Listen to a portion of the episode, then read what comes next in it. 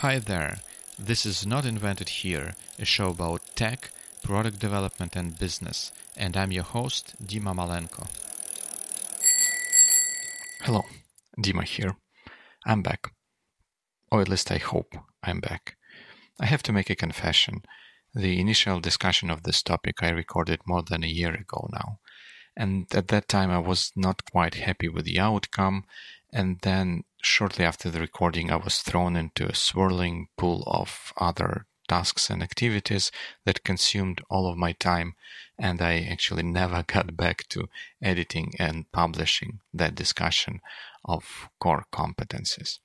So what you're going to hear now is corrected and amended second edition of that discussion. So core competencies or core competency as it is. If you engage in at least somewhat lengthy discussion of business related topics with me, the notion of core competency almost inevitably will come up. This is how much value I put into this into this idea. So core competency, what is it?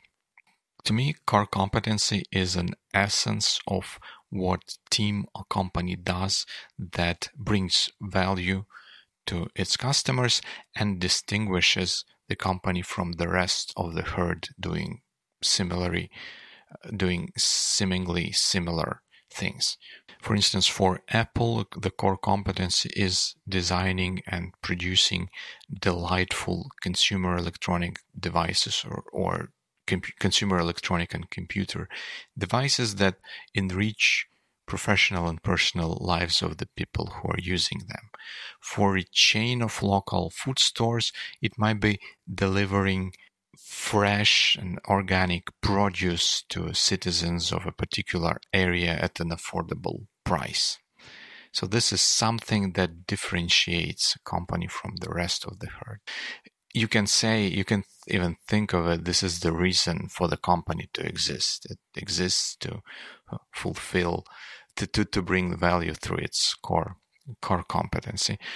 Of course, nothing is new under the moon, and I'm not the one who invented this this concept. But I think the first time I came across this was in a blog post by Joel Spolsky, which is called "In Defense of not invented here syndrome, where Joel was arguing that, uh, well, first of all, each company has its core competency, and most importantly, company should never outsource its core competence. If something is a core competency of the company, it has to be, it must be done internally because otherwise it's impossible to, to leverage that, that core competency.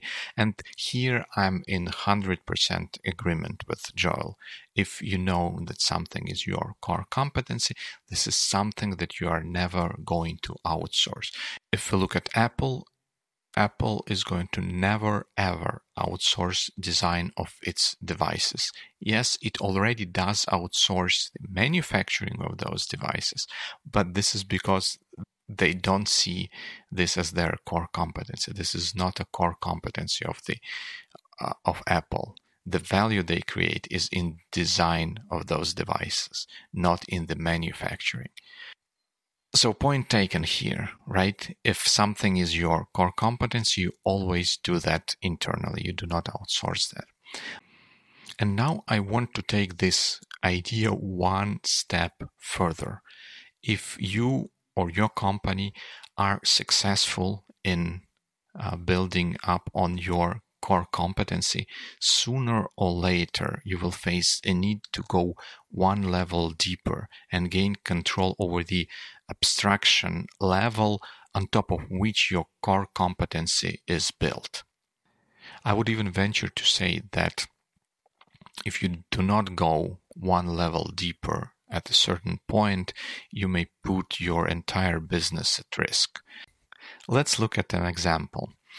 While in my original recording, I would say that in an article published recently by Ars Technica, unfortunately, I cannot say that any any longer. The article was published more than a year ago, but it is it is still relevant to the point I'm going to discuss. The the article published uh, had a title "Android Wear is getting killed, and it's all Qualcomm's fault." So the situation that is discussed there by the Ars Technica journalist is that there are many manufacturers of Android Wear smartphones. You know, Google, LG, Huawei, uh, Motorola, Asus, all of them produce, used to produce, or maybe still produce Android Wear smartwatches. And of course, the operating system for that is supplied by Google, but the hardware components that go into that smartwatch device are produced by Qualcomm. And the most important part of a smartwatch is its system on a chip produced by Qualcomm. And at the time when that article was published, the system on a chip for smartwatches by Qualcomm has not been updated for more than two years. That, of course, put a substantial limitation to what the manufacturers of smartwatches could do right you've got new operating system you've got new applications which are more demanding for for the resources for the speed of the uh, of the device but you are still limited by a two year old chipset when you are trying to produce your smartwatch and compete with others and as they put there in the article, it is absolutely crippling to their business. But not, not all of the smartwatch industry players uh, went down that route. There are two notable exceptions. Um, of course, there is an Apple Watch, which is powered by a system on a chip designed by Apple. So they do not have this problem. They are not bound by the limitations or uh, they are not affected by the issues of the suppliers. They, they are masters of their own destiny. They produce smartwatches and they control this, this, the thing to one level deeper. They produce their own systems on a chip for those smartwatches. And also Samsung does the same thing. They have uh, their own system on a chip chips for smartwatches. They even have their own OS for smartwatches. And because of that, Apple and Samsung were able to get new systems on the chips for their smartwatches, which put them apart from the rest of the herd in this competition. And this is uh, exactly what allowed Samsung to take the second uh, place by market share among smartwatch manufacturers and sell more smartwatches than 20 of their Uh, competitors combined. Those competitors who were relying on Android Wear and Qualcomm to compete on the market. If you follow the industry, I'm sure you've heard the rumors, or maybe by now it is even an accepted fact that Apple is working to replace Intel CPUs that are currently used in all of their computers, in uh, laptops and also in, in desktop computers. They want to replace it with an ARM chip of their own design. Why is that, you would ask? Well, because uh, Intel's inability to reliably produce new chips with uh, noticeably improved characteristics cripples Apple's ability to deliver delightful powerful laptops and computers to its customers. And in order to keep fulfilling its core competency of producing, you know, best arguably best laptops and best computers in the world, they have to gain control over the the abstraction layers on top of which this competency of theirs is built. They can design and produce great computers, but for those great computers, they need great CPUs. And the most reliable way to get those great CPUs uh, is to produce them themselves. So this is another example of how company is trying to go well, not only trying, but is going one level deeper to make sure that it can continue to fulfill its core competency and stay relevant and competitive on the market.